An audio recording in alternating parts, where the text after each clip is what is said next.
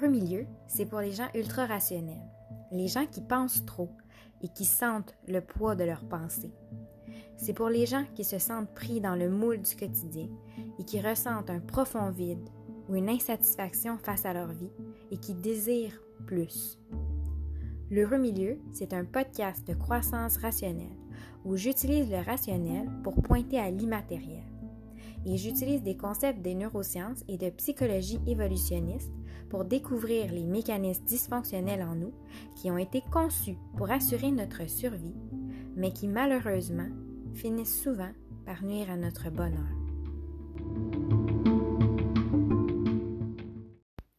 Bonjour tout le monde, bienvenue à un autre épisode de L'heureux milieu. Donc euh, aujourd'hui, j'aimerais ça commencer en vous racontant euh, une petite anecdote. Donc moi, depuis à peu près l'âge de 5 ans, euh, je joue du violon. J'en ai joué toute mon enfance, mon adolescence, puis je prenais des cours de violon. Puis pendant mes cours, souvent on allait travailler différentes pièces, différents morceaux. Puis, euh, parfois, quand il y avait des morceaux un petit peu plus difficiles euh, ou un peu plus techniques, il y avait des endroits où j'accrochais, des endroits où c'était un petit peu plus difficile, que j'arrivais pas à l'avoir exactement comme c'était supposé. Et puis, euh, souvent, j'allais un petit peu m'acharner sur ces, sur ces endroits-là, puis les repratiquer, les repratiquer, en essayant de jouer un peu plus vite, un peu plus lent. puis des fois, on dirait que j'étais comme bloquée, ça fonctionnait pas jusqu'à ce qu'un jour, ma prof m'introduise euh, au concept de laisser reposer une pièce.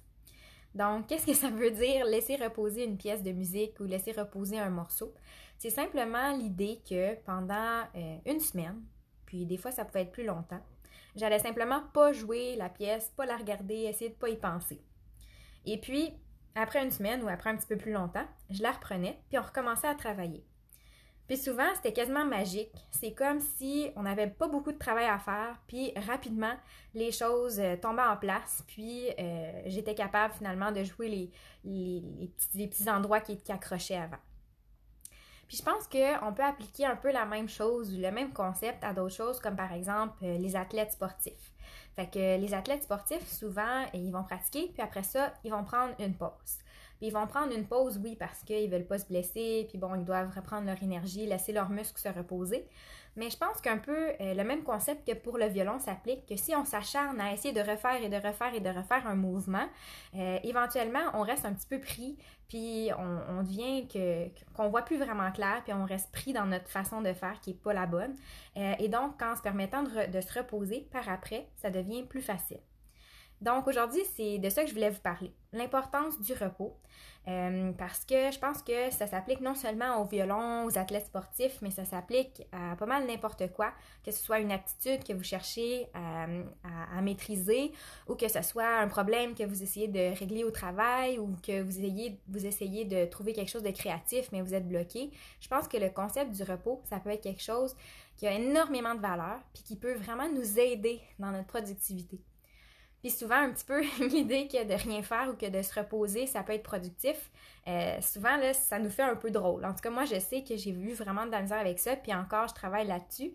Parce qu'on dirait que c'est tellement contre-intuitif, l'idée que de rien faire, ça permet d'être productif. Euh, puis dans notre société, on a beaucoup... Euh, on met beaucoup de valorisation sur l'effet de se pousser, de travailler fort. Des fois, les gens vont être comme Ah ouais, moi je travaille 60 heures semaine, puis c'est quasiment comme une fierté, comme un genre de badge que Ah oui, sais, je travaille fort, je, suis une personne importante. Euh, mais je pense que des fois, de, trop travailler ou de trop se pousser, ça peut être euh, justement moins productif. Je pense qu'on peut avoir quelqu'un qui travaille 60 heures, qui est moins productif que quelqu'un qui en travaille 40, mais qui le fait de façon intelligente, puis euh, qui utilise le repos pour travailler dans un état optimal.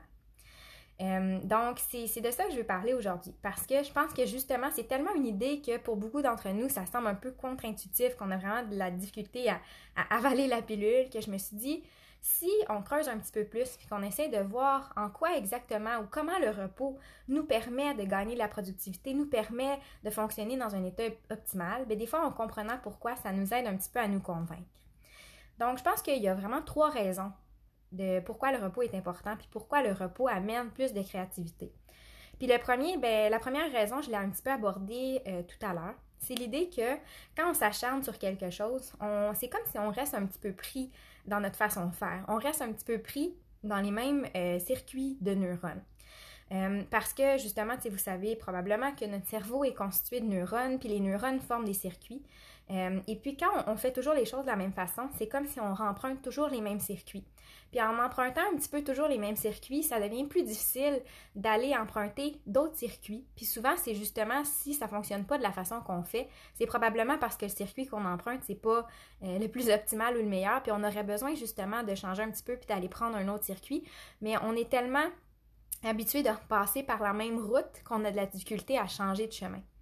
Euh, et puis, une analogie pour euh, vous aider à comprendre ça, c'est, euh, puis souvent, moi, c'est une analogie que j'aime vraiment utiliser pour comparer justement au circuit dans le cerveau, c'est l'analogie de, des, des, sentiers en forêt. Donc, si vous imaginez qu'il y a une forêt, puis vous voulez vous rendre d'un point A à un point B, puis que vous prenez toujours le même chemin. Qu'est-ce qui va arriver éventuellement? Ça va se taper, vous allez avoir tassé les branches, fait que ça va vous faire un beau chemin. Puis là, puisque c'est un beau chemin, vous allez avoir tendance à toujours prendre le même chemin, puis vous allez vraiment pas avoir le goût de passer par d'autres chemins. Euh, mais là, si vous partez, puis vous revenez juste dans quelques années, il va y avoir eu des choses qui ont poussé, des branches qui se sont remises dans le chemin.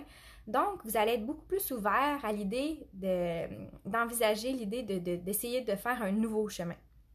Puis, euh, une autre analogie, si jamais celle-là vous parlait moins, c'est l'analogie que j'appelle l'analogie de la lampe de poche. Donc, si vous imaginez que vous avez une lampe de poche, puis euh, avec votre lampe de poche, vous êtes en train d'éclairer un endroit dans une pièce. Mais votre lampe de poche, la batterie est quand même pas mal faible. Donc là, ça l'éclaire juste un tout petit rond faible, puis vous voyez juste un petit bout dans votre chambre, un petit bout euh, pas très clair, puis c'est vraiment très, très, un petit rond. Euh, puis là, si vous prenez la lampe de poche, vous lui laissez faire une petite pause, vous changez ses batteries, puis après ça, vous éclairez le même endroit, bien là, tout d'un coup, vous allez voir beaucoup plus. Vous n'allez pas juste voir le petit point que vous voyez, mais vous allez voir beaucoup plus de choses tout autour parce que elle a plus d'énergie, parce qu'elle est capable d'aller couvrir plus de choses. C'est un petit peu, c'est toutes des, des, analogies qui nous aident un peu à comprendre pourquoi que euh, en s'acharnant, en se permettant pas justement de se reposer ou de, laisser les choses reposer, on a de la difficulté à euh, entreprendre un autre chemin ou à avoir d'autres, euh, à envisager d'autres solutions ou d'autres pistes. Donc ça, je pense que c'est la première, première raison. Ensuite, la deuxième raison, je pense que c'est parce que ce qui arrive, c'est que quand on est en mode go, go, go, on se pousse, on se pousse, on se pousse, ça active un peu aussi notre réponse de stress. Euh, parce qu'on ne se permet pas euh, nécessairement d'avoir un repos, on ne se permet pas d'arrêter pour relaxer, d'arrêter pour s'amuser. Et puis, euh, qu'est-ce qui arrive quand on est en mode comme ça, go, go, go, go, go, puis qu'on est toujours stressé? c'est pas nécessairement un énorme stress, mais c'est tout le temps un peu un stress de ah, je vais y arriver, je vais être capable, un espèce de, stress de performance. ben, ce qui arrive, c'est que il va y avoir un changement qui va se passer là, dans, notre, dans notre physiologie. Parce que euh, quand on est en, état de stress toujours comme ça, euh, notre corps, il va se mettre un petit peu euh, en état ou en mode de survie parce qu'il va se dire, ben là, je suis stressé, fait qu'il y a quelque chose de pas correct qui se passe. Donc, il va falloir que je me mette dans un mode survie. Puis c'est quoi ce mode survie-là dans lequel on se met? Ben pour comprendre ça, il faut un petit peu reculer parce que oublions pas que la façon qu'on est aujourd'hui, ça dépend de, des pressions évolutionnaires qui ont été mises sur nos ancêtres dans le passé. Donc dans le passé, c'était quoi les stress euh, qui pouvaient être vécus? C'était des choses comme un animal dangereux qui s'approchait ou comme euh, ne pas avoir d'endroit pour se cacher durant une tempête ou des choses comme ça. Alors qu'aujourd'hui, on a des stress comme le trafic, comme euh, un boss exigeant, comme toutes sortes de choses comme ça. Mais que ce soit un boss exigeant, le trafic, un animal, reste que dans tous les cas, c'est un peu les mêmes mécanismes physiologiques qui sont activés. C'est un peu la même réponse de stress. Puis ce qui arrive, c'est que notre système euh, autonome, il va avoir le système sympathique qui va s'activer, puis justement qui va mettre un peu notre corps en mode survie. Puis si on pense au fait que avant, dans le temps, les choses, les, sources de stress, c'était par exemple euh, un animal, un lion, un ours, quelque chose comme ça. Euh, ben, comment est-ce que le corps allait s'adapter pour essayer de favoriser notre survie? Ben, il allait avoir plus de sang, par exemple, qui allait aux muscles. Euh, il va avoir, par exemple, la dilatation des pupilles pour voir tout ce qui se passe autour. Donc, tout un peu des, changements physiologiques comme ça qui nous permettent de s'enfuir ou de se combattre ou, peu importe, de sortir de la, de, favoriser ou optimiser notre chance de survie, notre chance de sortir de cette situation-là dangereuse pour nous. Euh, donc, c'est vraiment ça qui, est permis par euh, le, système sympathique. Puis encore une fois, même si aujourd'hui nos stress sont complètement différents, on va avoir des réponses similaires, euh, des réponses de stress qui vont se produire dans notre corps. Puis ça, c'est super, ça fonctionne super bien parce que justement, on optimise tout ce qu'on a besoin pour favoriser notre survie. Mais le problème avec tout ça, c'est que en prenant toutes sortes de ressources, puis en les relocalisant à certains endroits pour nous permettre euh, justement de favoriser notre survie, le problème, c'est qu'il y a d'autres endroits qui vont écoper parce que nos ressources ne sont pas infinies. Donc, si on les prend, pour, par exemple, pour euh, nos muscles, si on les prend pour dilater nos pupilles, des choses comme ça, mais il y a d'autres endroits qui vont euh, se retrouver à fonctionner de façon moins optimale. C'est quoi ces, choses-là? Donc, on a par exemple la digestion. Donc, par exemple, quand le système sympathique est activé, notre digestion va être ralentie vraiment parce que quand on est en train de se faire attaquer, c'est probablement pas la chose la plus importante de commencer à être en train de digérer. Mais aussi, il va avoir tout ce qui est euh, les fonctions exécutives. Donc, toutes les fonctions qui dépendent beaucoup de notre lobe frontal, comme l'organisation, la planification, la créativité, euh, la flexibilité mentale, qui est notre capacité à s'adapter à différentes situations, à envisager différentes solutions ou à prendre du recul par rapport à une situation. Toutes ces fonctions-là, qu'on a vraiment beaucoup besoin dans notre société moderne, bien, quand on est en état de stress puis que notre système sympathique est activé, ça va être compromis. Euh, puis même aussi notre mémoire peut être affectée. Fait que c'est un petit peu quasiment comme la fatigue. Tu sais, quand on est fatigué, on a un peu de la misère à penser, à bien, à bien organiser nos choses. C'est un petit peu, il y a certaines similarités comme ça. Mais bref, ça fait en sorte que en relocalisant nos ressources pour nous permettre de survivre, en permettant par exemple à nos muscles d'avoir plus d'apport sanguin, tout ça, on vient compromettre, on vient compromettre d'autres fonctions qu'on a super besoin. Puis malheureusement, ces fonctions-là, souvent, c'est des fonctions qu'on a vraiment beaucoup besoin dans notre société moderne. Puis ce qui est problématique, c'est que quand on vit du stress de façon chronique, donc jour après jour après jour après jour, de façon répétée, il peut même avoir des changements au niveau de comment notre cerveau fonctionne pour favoriser pour favoriser euh, les, circuits qui favorisent la survie au lieu de ceux qui favorisent, par exemple, la planification, la créativité, parce que là, c'est comme si le cerveau se dit, ben là, je suis toujours en état de stress, fait que je suis aussi bien de, de, rendre ces circuits-là plus euh, prévalents ou plus optimaux, puis de donner moins d'importance aux autres. Puis ça, c'est un problème parce que euh, encore une fois, si nos fonctions exécutives, dans notre capacité de résoudre des problèmes, d'avoir de la flexibilité mentale, c'est affecté, bien, dans beaucoup de nos, emplois, dans beaucoup de, de travail, c'est quelque chose qu'on a vraiment besoin pour être capable de trouver des solutions, pour être capable de bien fonctionner. Donc, je pense que ça, c'est les deux principales raisons. On a en premier le fait justement que le fait de s'acharner, on reste un peu pris dans les circuits. On a le fait que ça active notre réponse de stress, puis qu'en activant notre réponse de stress, on perd certaines fonctions cognitives qui sont assez importantes.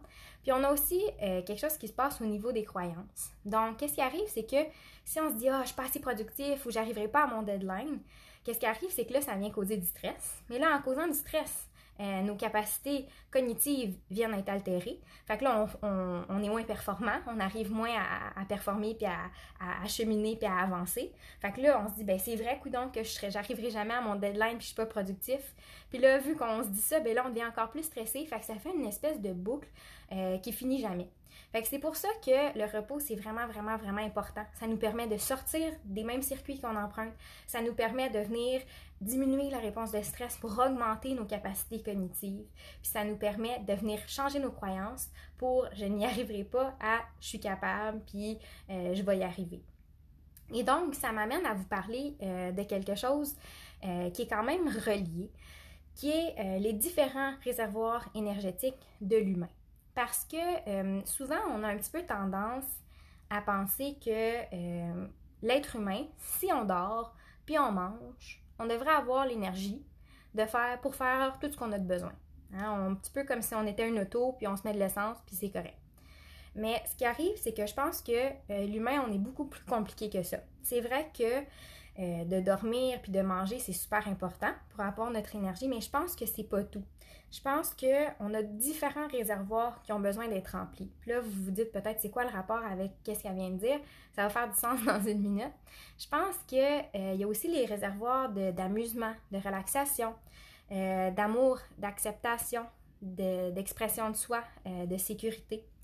Puis pourquoi est-ce que c'est important de remplir ces réservoirs-là? Qu'est-ce qui va se passer dans notre corps? Qu'est-ce qui va se passer en nous si on s'amuse pas ou si on sent pas qu'on a un sentiment d'amour, d'acceptation, tout ça? Donc, pour l'amusement et la relaxation, euh, ce qui se passe, c'est que, bien sûr, si on se permet de s'amuser, de relaxer, ça vient diminuer notre stress. Et donc là, en diminuant notre stress, on a accès à beaucoup plus de ressources, comme je disais, donc c'est pour ça que c'est relié, on a accès à beaucoup plus de ressources cognitives. Euh, puis au niveau de, l'amour, l'acceptation, de l'expression, pourquoi est-ce qu'on a besoin de remplir ces réservoirs-là? C'est parce que l'humain est un animal social. Puis sans les autres humains, on ne peut pas survivre. Donc si on sent qu'on n'est pas aimé par les autres, qu'on n'est pas accepté par nos pères ou qu'on ne peut pas s'exprimer, c'est comme si on est quasiment en danger pour notre survie puisqu'on a absolument besoin des autres humains, pour survivre. Donc, encore une fois, ça vient créer une espèce de réponse de stress en nous. Puis encore une fois, ça vient diminuer nos capacités créatives, nos capacités à penser, nos capacités à avoir une flexibilité mentale et tout. Donc, euh, c'est pour ça que je pense qu'il faut vraiment s'assurer, si on veut, on veut performer bien dans la vie, si on veut être efficace, euh, il faut s'assurer, oui, non seulement de prendre des repos puis de s'arrêter, mais il faut s'assurer qu'on remplit vraiment bien tous nos réservoirs, qu'on s'assure de prendre du temps pour s'amuser, pour se relaxer, qu'on s'assure de faire des choix de vie ou de modifier des choses pour se sentir aimé, accepté, pour, être, pour se sentir comme si on peut s'exprimer, puis que se sentir en sécurité. Parce que tout comme quand on manque de sommeil, on a de la misère à se concentrer, on a de la misère à penser, on est peut-être de mauvaise humeur. Même chose quand on a faim, on a de la misère à penser, à se concentrer, on se sent faible, étourdi. Mais je pense que aussi, le stress, ça peut faire des, effets similaires, de la difficulté à se concentrer, à penser, euh, et puis avoir des fonctions cognitives altérées. Et donc, puisque le stress peut être apporté par euh, le manque de relaxation, d'amusement ou un sentiment de ne pas être accepté, aimé ou de ne pas pouvoir s'exprimer, je pense que c'est super important d'aller adresser ces choses-là pour s'assurer que notre stress soit maintenu au minimum, pour s'assurer qu'on puisse fonctionner de manière optimale euh, dans, toutes les, dans toutes les sphères de notre vie. Donc, euh, en gros, c'est ça. Aujourd'hui, je voulais un petit peu nous faire faire réviser ou faire rendre compte pourquoi que euh, le stress est vraiment, vraiment important à adresser parce que je trouve qu'on entend souvent Ah oui, c'est important, les bonnes habitudes de vie, diminuer notre stress, mais j'ai l'impression qu'on le sait, mais qu'on réalise pas vraiment pas à quel point que c'est c'est gros le stress, puis à quel point que ça nous affecte énormément, énormément, énormément. C'est tellement quelque chose qui est banalisé ou qui est normalisé dans notre société, le, fait de courir partout comme des poules pas de tête, puis d'être stressé tout le temps, que euh, c'est comme si les gens ils disent ben non, mais c'est normal de vivre comme ça. Mais c'est quoi, c'est pas normal? Puis c'est quoi, on serait peut-être vraiment plus productif? On a l'impression qu'il faut qu'on fasse tout ça parce qu'on est tellement important, et on a tellement de choses à faire. Mais si on revoyait nos façons de faire ou si on voyait nos façons de fonctionner, est-ce que ça serait possible qu'on serait encore plus productif puis on fonctionnerait encore mieux comme ça dans notre société? Puis des fois, j'ai même tendance à penser, puis ça, je sais pas là, citez-moi pas là-dessus, c'est vraiment pas quelque chose de scientifique, mais j'ai vraiment la, tendance à penser que quelqu'un qui mangerait une tablette de chocolat par jour, ça serait moins pire que quelqu'un qui, euh, serait tout le temps continuellement stressé. Parce que je pense que le stress, c'est vraiment à ce point-là euh, invasif, puis ça peut vraiment à ce point-là causer des problèmes, tant au niveau de comment notre cerveau fonctionne, mais au niveau de, bon, plein de problèmes de santé, etc. Fait que, tu sais, oui, c'est bien beau mettre euh, du temps, de l'énergie sur bien manger, manger des fruits et légumes, manger bio, blablabla, blablabla, mais je pense que c'est le temps aussi, là, de commencer à adresser notre stress, puis à se rendre compte à quel point que c'est toxique pour nous, puis que c'est vraiment quelque chose qui est important d'adresser. Euh, que c'est ça, c'était ça que j'avais à dire aujourd'hui. Puis je sais que, en tout cas, moi, c'est vraiment quelque chose que j'ai vraiment de la misère à, avaler, cette idée-là que de m'arrêter, ça va me permettre d'être plus productive. Puis je pense que souvent, comme dans beaucoup de choses dans la vie, c'est vraiment en en faisant l'expérience qu'on va finir par être convaincu. Fait en faisant des tests, en se rendant compte comme l'autre fois, quand je suis allée, par exemple, je suis allée au, euh, au, restaurant avec mon chum. Puis après ça, il me semble que j'étais tellement plus patiente, productive, tout allait tellement mieux. Euh, parce que justement, j'avais pris un temps pour m'arrêter. Ou euh, pour les podcasts, par exemple, souvent mes idées vont me venir quand je vais marcher dans la nature, je vais aller marcher à la montagne. Donc, plus que je vis des choses comme ça, plus que je me rends compte que, c'est vrai, quand je diminue mon état de stress, puis quand je me donne des périodes de repos, je suis vraiment plus productive, puis tout ce que je produis est un petit peu de meilleure qualité. Donc, je vous encourage à faire des tests aussi comme ça pour essayer de vous convaincre vous-même, puis parce que, ultimement, je le sais que ça fonctionne, même s'il y a une petite partie de moi qui, demeure sceptique, puis je pense que sûrement pour beaucoup d'entre vous, ça doit être similaire. Fait que j'ai hâte de vous retrouver dans un prochain épisode. Donc, euh, à la prochaine. Bye bye!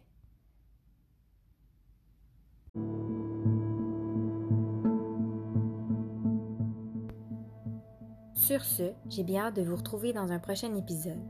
D'ici là, ça me ferait super plaisir si vous allez vous abonner, commenter ou partager mon podcast sur les différentes plateformes.